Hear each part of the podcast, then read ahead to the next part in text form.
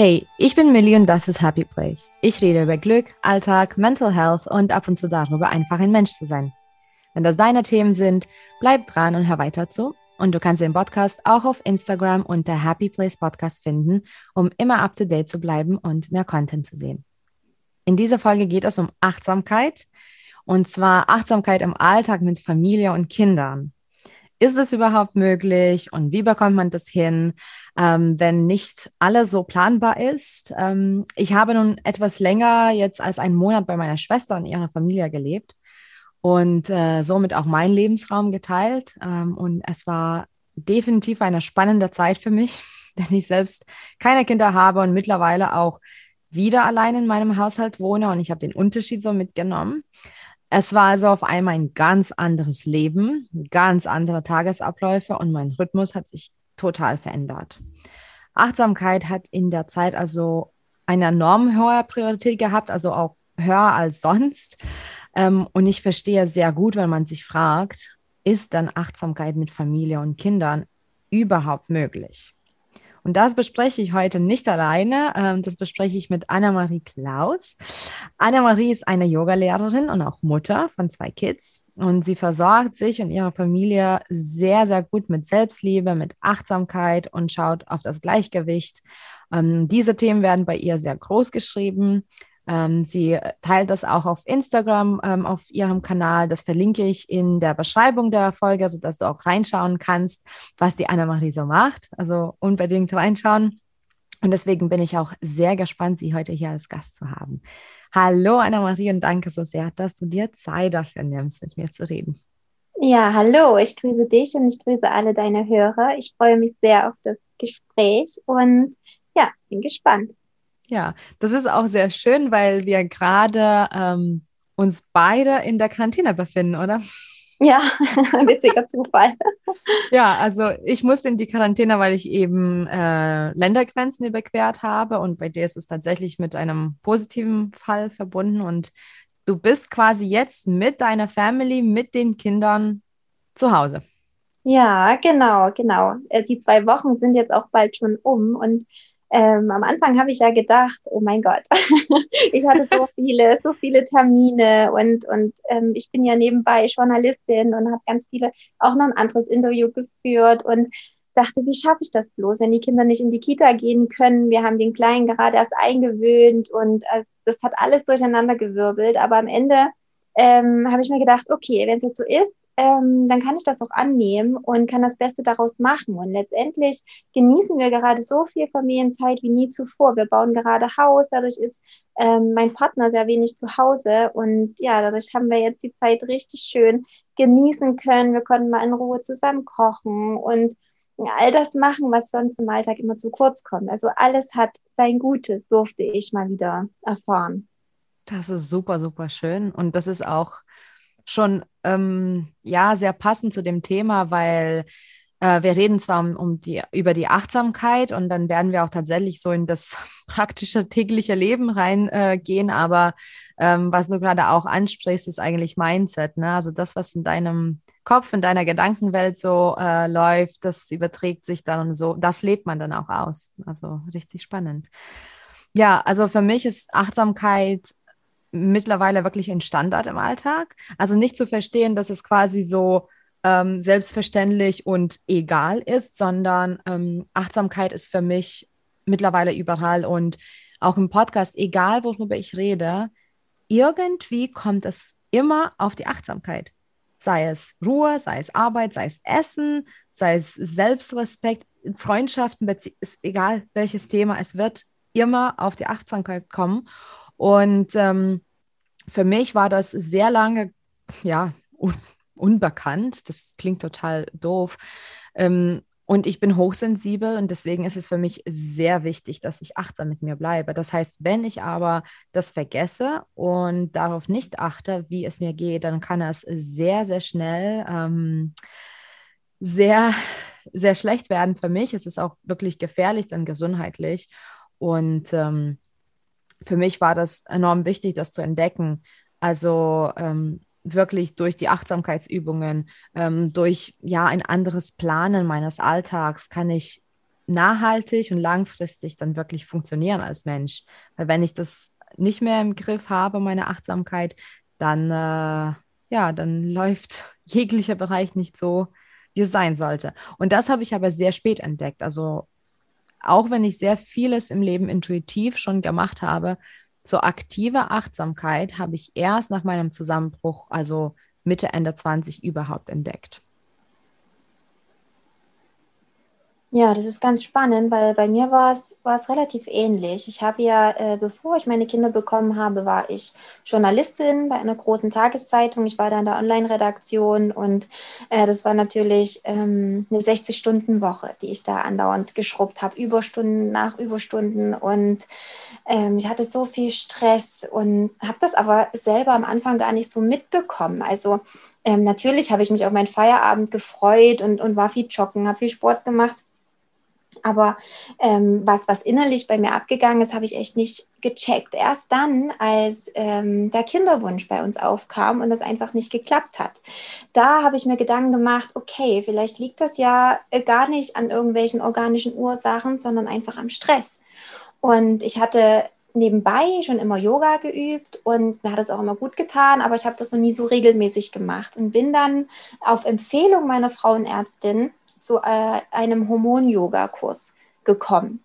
Habe da Hormon-Yoga gemacht, drei Monate, ganz äh, regelmäßig, ganz fleißig, die Übungen auch für mich zu Hause gemacht. Und auf einmal, wir haben dann immer Bluttest bei der Frauenärztin gemacht, ähm, ähm, fand wieder regelmäßig ein Eisprung statt. Und das war für mich so krass ähm, zu sehen, was allein diese Stressreduktion, dieser achtsame Umgang mit mir selbst und mit meinem Körper auslöst. Ne? Also ich habe keine Medikamente genommen, ich habe mich nicht anders ernährt, ich habe nichts anderes gemacht, außer dieses Yoga. Und das war für mich der Schlüsselmoment, dass ich gesagt habe, wow, okay, ich will das auch weitergeben. Irgendwann bin ich Yogalehrerin. Ich möchte, dass jeder in den Genuss kommt, ähm, das Gefühl für seinen Körper zurückzuerobern und ähm, diese, diese Selbstverantwortung wieder zu spüren. Und ja, schwupps, bin ich dann auch schwanger geworden.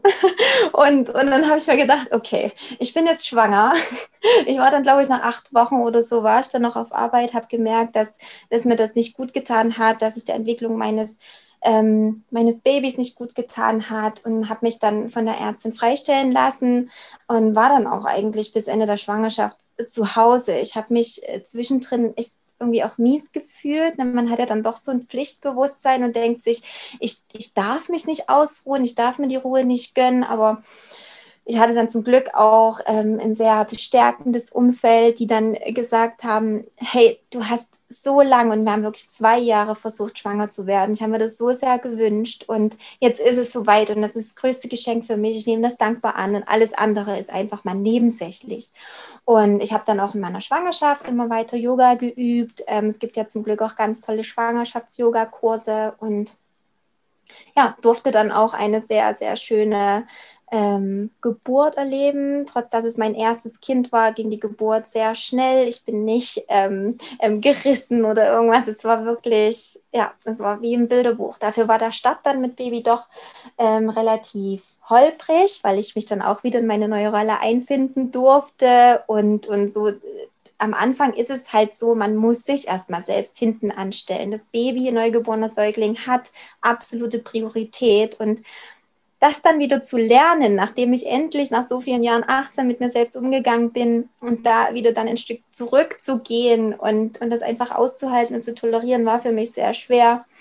Aber ja, habe dann auch gleich, ähm, ich glaube, die Kleine war damals vier Monate alt und habe ich angefangen, eine Yogalehrerausbildung zu machen.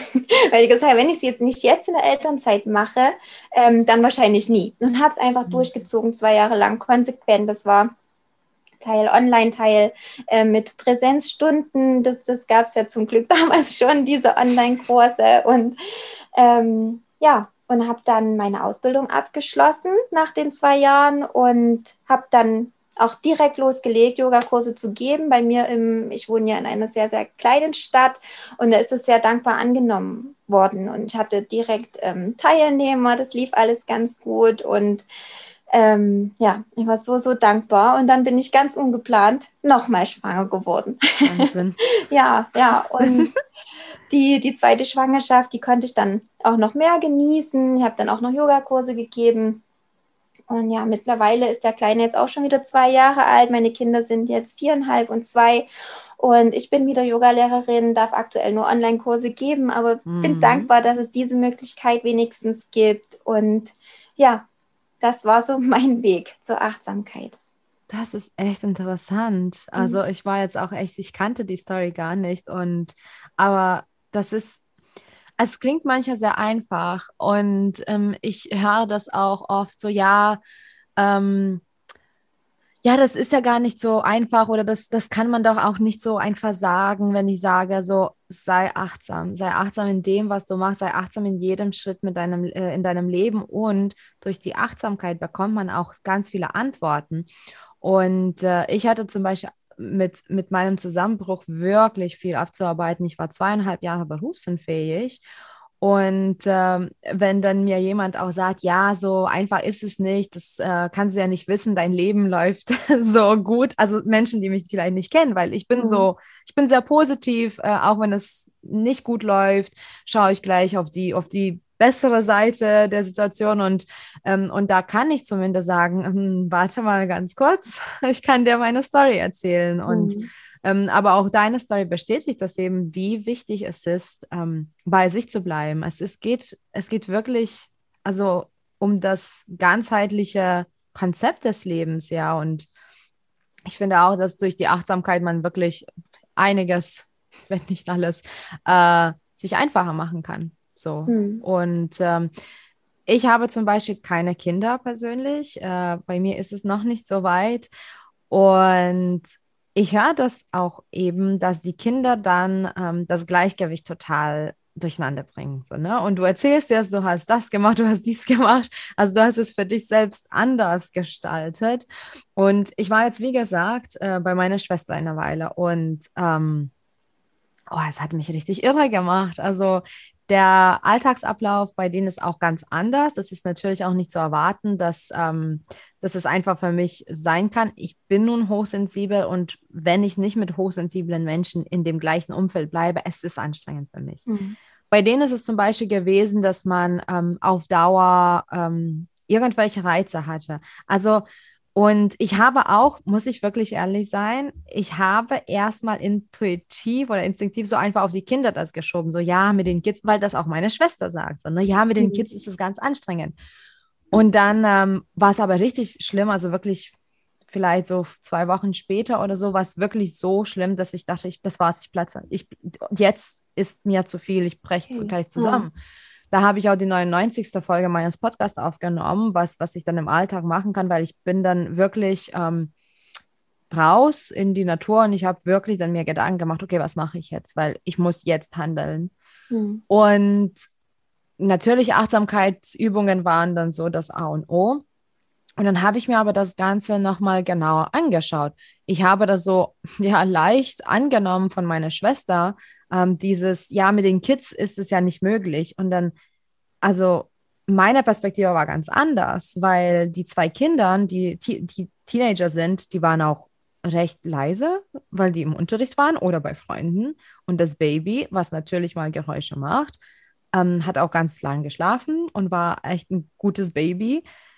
Mich haben die anderen Reize gestört. Das heißt, wenn mal jeder schläft oder das Baby schläft und alle leise sind, dann mal den Fernseher anzumachen ja. oder unbedingt noch das zu machen, unbedingt noch Radio, unbedingt noch kochen.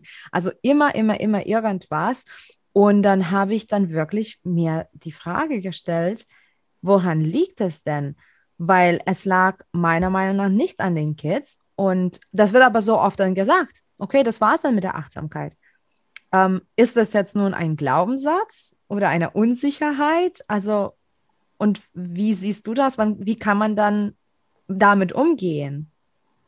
Also ähm, grundsätzlich ist das natürlich ein Glaubenssatz, der in sehr vielen Köpfen verankert ist, dass ähm, man mit Kindern ähm, nicht mehr achtsam sein kann oder nicht mehr ähm, seine, seine Gewohnheiten leben kann oder sein Leben irgendwie stressiger wird und so. Das, das muss ja überhaupt nicht sein. Es liegt ja, wie du es auch für dich erkannt hast, immer an einem selbst. Und ich bin grundsätzlich ein Mensch, ähm, ich liebe es, Routinen in meinem Alltag mm. zu haben mir gibt das auch ganz viel Struktur und Sicherheit, weil ich eher ein, ein chaotischer Mensch bin.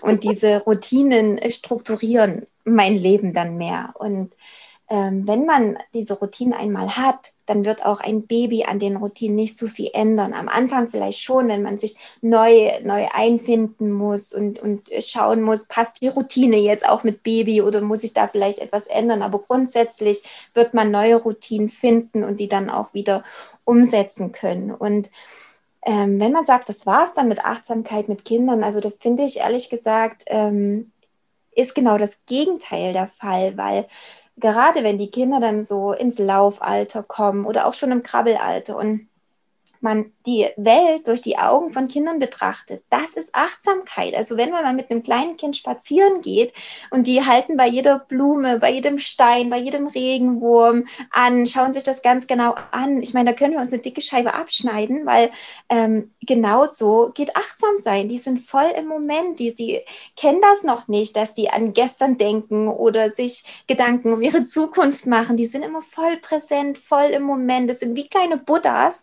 Und wir dürfen, wir dürfen lernen, ähm, das für uns zu übernehmen und einfach mehr zu sein wie unsere Kinder. Und dann wird auch alles leichter, wenn wir das aus Kinderaugen sehen. Also wir Erwachsene neigen dazu, alles zu verkomplizieren und, und uns ja solche Gedanken zu machen. Und es ist jetzt eben so und es ist schwer und anstrengend. Ja, das ist es durchaus oft genug. Aber äh, das liegt, wie gesagt, nicht an den Kindern. Ne? Die, die richten sich nach uns. Sie sind ein Spiegel unseres Inneren. Nichts spiegelt einen besser als ein Kind, was vor dir steht und dich anschreit. Dann weißt du, dann weißt du genau, okay, hey, ähm, irgendwie stimmt was mit unserer Energie gerade nicht. Ne? Und wenn man sich dann mal ehrlich die Frage stellt, ähm, hat das Kind jetzt eine Meise oder, oder bin ich vielleicht mega gestresst und, und das Kind kann gar nicht anders, als auf Abwehr zu gehen und mich zu spiegeln, dann, dann wird man auch merken, wenn ich mich selbst jetzt runterfahre, ruhiger werde, sage, hey, wir atmen jetzt erstmal kurz ein und aus,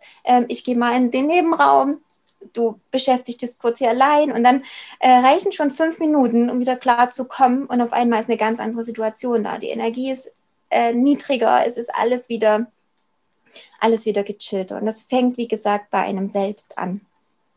Das ist voll, voll interessant. Also auch wirklich dieses achtsame Leben, das stimmt eigentlich. Die Kinder sind so präsent. Mhm. Und die rennen auch nicht durch. Die, Multita die müssen nicht multitasken.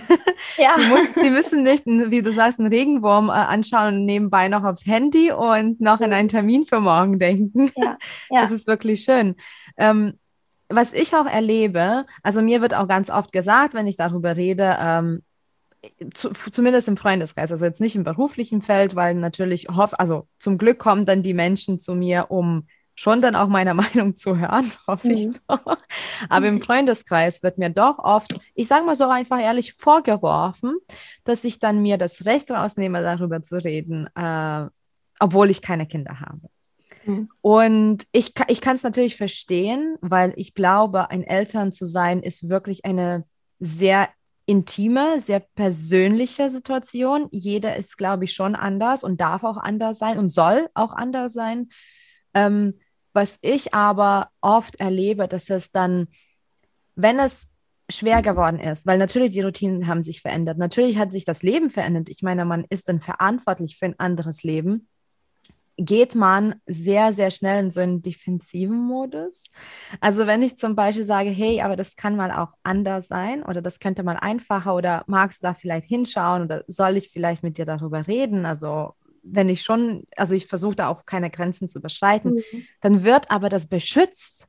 Das ist wirklich dann so, nein, aber es ist schwer und es ist so und man kann es gar nicht anders und ich werde erst in 18 Jahren überhaupt Zeit für mich haben. Und es ist traurig, aber ähm, es ist dann wirklich so, dass man da drin bleibt. Und ich glaube, mhm. das ist eben Mindset schon wieder. Ja, absolut, absolut. Das ist so eine Verteidigungsstrategie, weil wenn du dich mhm. wirklich mit dem Argument oder im Gespräch mit dir jetzt mal mit der Situation auseinandersetzen müsstest, dann würdest du merken, dass es mit Sicherheit auch anders geht. Aber das würde dein Leben umkrempeln. Du müsstest deine Gewohnheiten verändern. Du müsstest selbst etwas tun. Und das macht vielen Angst. Und deshalb gehen sie in die Verteidigung, in die Abwehrhaltung und sagen, hey, das ist aber so, das geht nicht anders und das wird auch immer so sein, bis die Kinder 18 und aus dem Haus sind. Und ja, das hat, wie gesagt, auch was damit zu tun, sich selbst zu hinterfragen und sich selbst kritisch zu betrachten. Selbstliebe heißt ja nicht, dass man alles gut findet, was man macht und alles, alles immer so weitermacht, sondern dass man gerade auch manchmal ähm, mit sich ins Gericht geht, ne? auf liebevolle Weise natürlich. Ne? Man muss sich nicht selbst ähm, ähm, runtermachen mhm. ne? oder schlecht mit sich reden, aber einfach nur mal ganz, ganz konkret, wo stehe ich, was will ich noch in meinem Leben, was kann ich ändern, was läuft gut, was läuft nicht so gut. Also einfach nur eine Bestandsaufnahme von dem, was ist und was eventuell sein könnte. Ja, also ich finde auch Achtsamkeit und Selbstliebe in Verbindung, das ist da, da passieren einfach magische Dinge. Weil genau, also Selbstliebe ist wirklich das Gute und Schlechte erstmal anzunehmen, ja. Also ähm, ich bin eben, also meine Expertise ist Glück und Selbstliebe hat sich dann sehr schnell daran angeschlossen in meinen Coachings und ähm, ganz viele Menschen, und ich, ich meine, das ist noch nicht mal falsch, weil durch, durch die Medien, durch die Öffentlichkeit, so durch die Presse sogar, wird man das irgendwie so beigebracht, dass Selbstliebe und positive Einstellung und so bedeutet, dass du immer zufrieden sein musst, dass du immer achtsam, achtsam sein musst, immer alles gut läuft. Und das ist enormer Druck. Ja. Aber Selbstliebe bedeutet ja, dass wenn man achtsam damit umgeht und einfach in Ruhe sich anschaut und annimmt, okay, das ist jetzt so und das ist vielleicht nicht gut. Was kann genau. ich dann machen? Aber ich nehme mich trotzdem an, ich akzeptiere mich. Hm. Und ich finde, wenn man sich selbst liebt und wenn man achtsam äh, sozusagen mit sich selbst umgeht und die Routinenpflege, den Alltag, erst dann kann man ja auch wieder zurückgeben. Also das ist immer auch, das wird ganz oft beschützt, so wenn ich sage, du bist Nummer eins. Und vor allem bei Eltern ist es schwer, weil natürlich ist das Kind schon, also es ist enorme Priorität, aber trotzdem, dann sage ich ganz, ganz so hart, zum Beispiel aus meiner Erfahrung, weil ich weiß, wie es ist, zusammenzubrechen, mit dem Krankenwagen in die Psychiatrie geliefert zu werden und die Tür wird, werden zugemacht. Das war's. Mhm. Was bringt dann meinem Kind das, mhm. wenn ich so weit gehe, dass ich dann weg bin? So. Und mhm. ich finde schon, dass es wichtig ist, ähm, sich selbst zu verpflegen.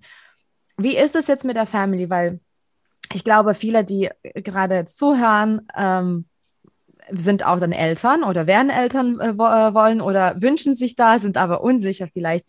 Was kann man für sich tun, für die Achtsamkeit? Was, was gäbe es denn, wo man wirklich aktiv daran arbeiten könnte? Ja, da gibt es sehr viel, was man machen kann. Was du vorhin schon angesprochen hast, ist dieses Kinder machen kein Multitasking. Und genau das ist äh, der erste Punkt, den ich nennen würde. Ähm, versuch nicht zu viel nebenher zu tun, sondern fokussiere dich auf eine Sache oder auch bei ganz alltäglichen Tätigkeiten. Wenn du duschst, nimm das warme Wasser wahr, was über deine Haut ähm, fließt. Beim Essen, nimm den Geschmack wahr, die Konsistenz, ähm, die Temperatur. Du kannst ja alles Mögliche achtsam wahrnehmen. Du kannst draußen sein sein, du kannst die, die, den frischen Wind in, deiner in deinem Gesicht spüren, du kannst dich einfach mal kurz hinsetzen und fünf Atemzüge in Ruhe nehmen und nicht immer so ähm, getrieben von A nach B und jetzt muss ich das noch machen und das und das und das. Ähm, wir, wir Frauen, ich weiß nicht, ob das so eine weibliche Sache ist, neigen ja immer dazu, ganz viel gleichzeitig zu machen. Wir sind ja die mhm. Meisterinnen des Multitaskings und das wird uns ja auch immer so ähm, ja, wie unterstellt, ne? Frauen können Multitasking, Männer können das nicht. Aber ich finde es gar nicht so eine positive Eigenschaft, ganz viel nebenbei zu machen. Im Gegenteil, man verliert sich selbst und seinen Fokus. Mhm. Und mh, mm, was ich auch angesprochen habe, ist, ist ähm, die Zeit in der Natur ich weiß nicht, jemand, der in der Stadt lebt, dem wird das natürlich schwerer fallen als bei uns auf dem Land. Wir haben den Wald vor der Haustür, für uns ist das nicht schwer. Aber man hat vielleicht einen Balkon oder man hat mindestens ein Fenster.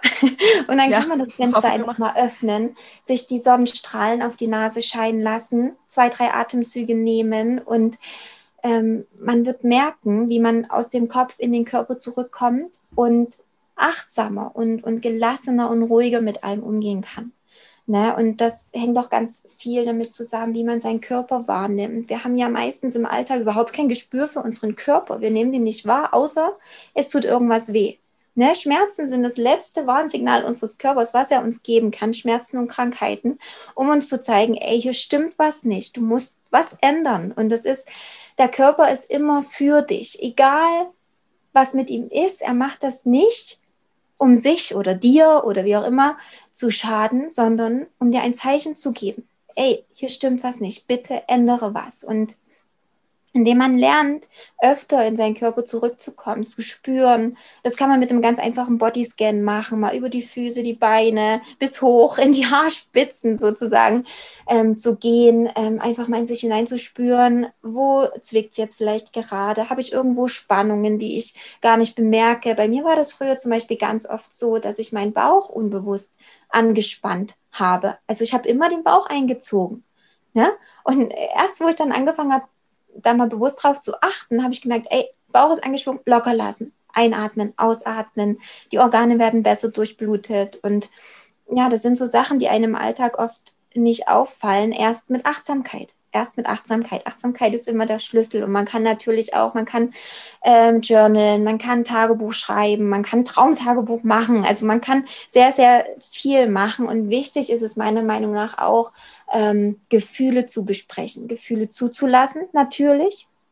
Das ist ja auch ein ganz großes Thema, dass auch wir Mütter oft meinen, ähm, wir müssen jetzt lächeln, wir dürfen den Kindern nicht zeigen, dass es uns schlecht geht, wenn wir weinen, das sollen die Kinder nicht sehen. Aber es geht doch darum, dass die Kinder uns als Menschen wahrnehmen, dass wir genauso Gefühle haben, genauso verletzlich sind, genauso unseren Trouble haben und dass, dass es trotzdem okay ist. Kinder sollen ja lernen, dass jedes Gefühl da sein kann, ne? dass alles erlaubt ist, alles darf sein. Und wenn wir uns unseren, wenn wir unseren Kindern das nicht vorleben, ja, wer denn dann? Na, wir wollen doch Kinder, die, die sich selbst lieben, die sich selbst annehmen, so wie sie sind, die sich akzeptieren, die später mal genügend Selbstvertrauen aufgebaut haben, um anderen zu zeigen, ey, ich bin so, wie ich bin und ich ändere mich nicht für dich.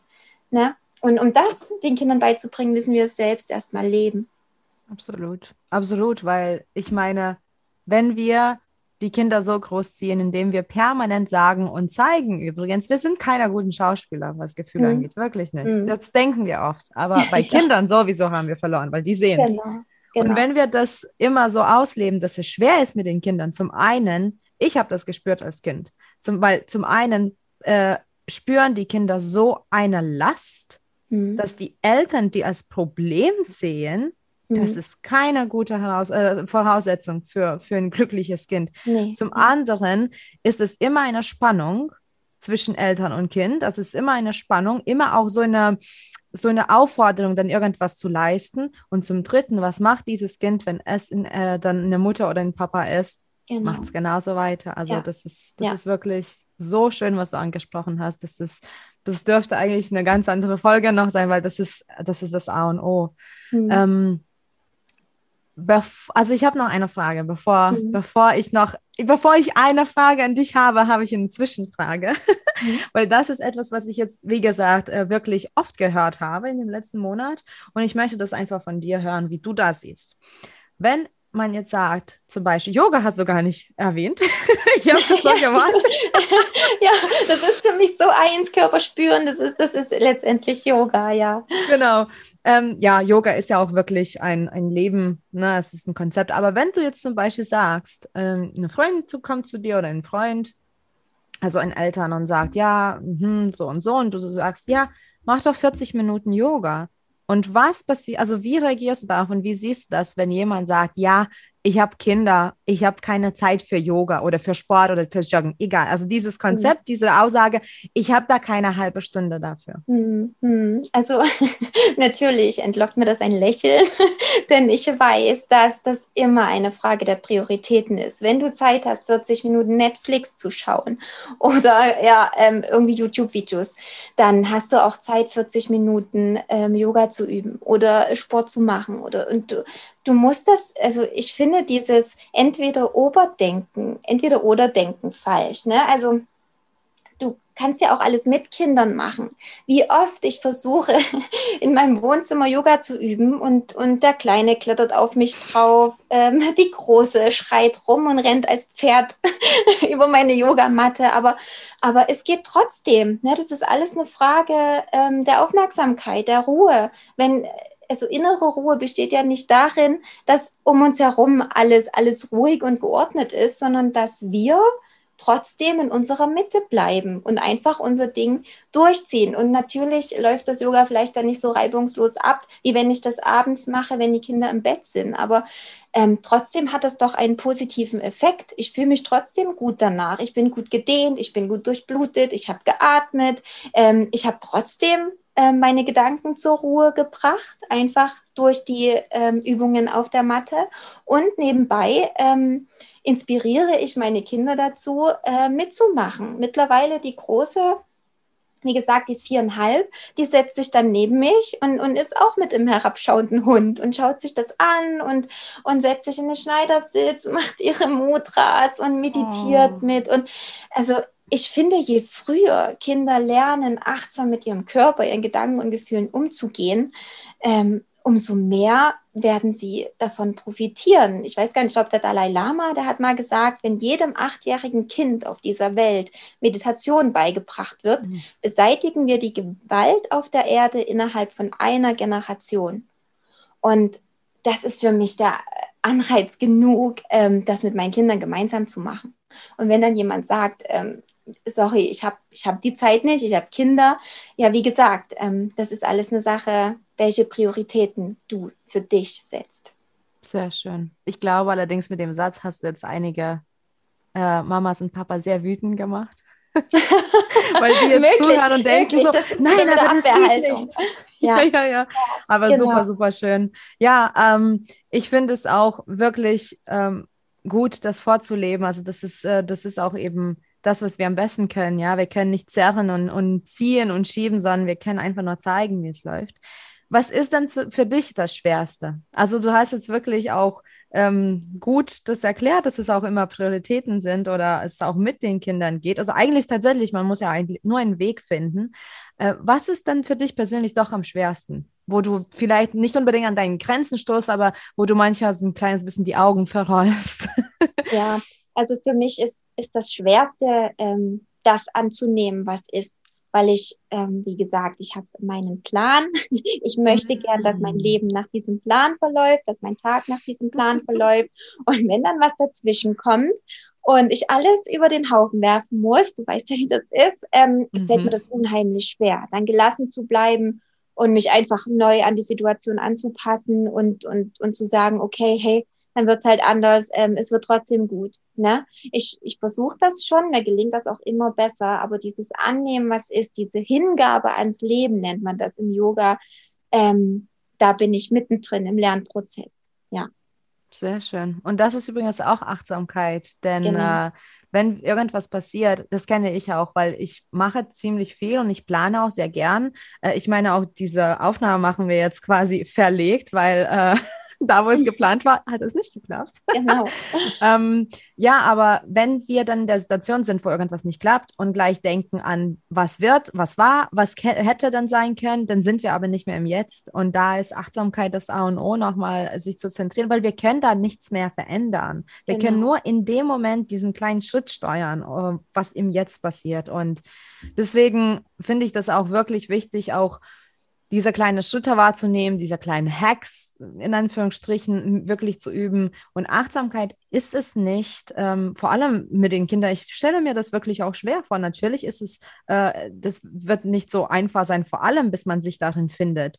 Ähm, aber man sollte das nicht gleich abstempeln als schwer und unmöglich. Und ich finde, ähm, Achtsamkeit, vielleicht kann ich dann nicht eine Stunde meditieren, ohne dass überhaupt jemand reinkommt ins Zimmer. Aber dann meditiere ich lieber drei Minuten und genau. finde meine Mitte. Oder dann gehe ich ähm, vielleicht nicht zwei Stunden joggen, sondern ich gehe mit den Kids spazieren und so weiter und so fort. Also diese kleinen Schritte, die, die machen das aus, so wie die kleinen Momente im Leben. Hm. Machen das und, große Bild ähm, aus.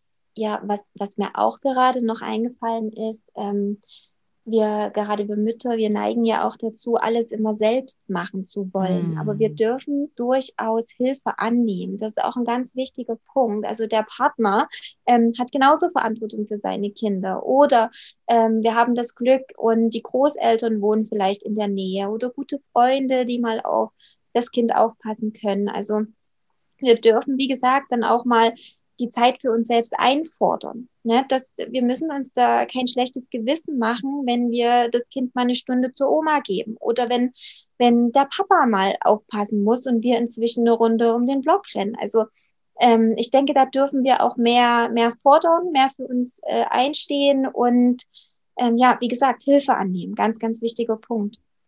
Das ist wirklich schön. Das ist tatsächlich sehr wichtig. Ich glaube, ja, das ist ein komplexes Thema, weil es ist ja mit vielen, also es ist mit vielen Glaubenssätzen verbunden, aber Achtsamkeit ist nicht nur irgendwie ein Luxus, finde ich. Achtsamkeit sollte Normalität sein im Leben ja. und es ist auch unsere, unser Recht. Ja, so genau das. so ist es danke dir sehr, sehr, sehr für das Gespräch. Das ist super spannend, auch deine Geschichte zu erfahren. So, äh, ich glaube, so habe ich noch keinen kennengelernt, der so zur Achtsamkeit gekommen ist. Also danke dir fürs Teilen und auch an den Zuhörer oder die Zuhörerin. Ähm, danke für deine Zeit, danke fürs Zuhören und viel Glück auf dem Weg zu deinem Happy Place. Bis bald. Tschüss.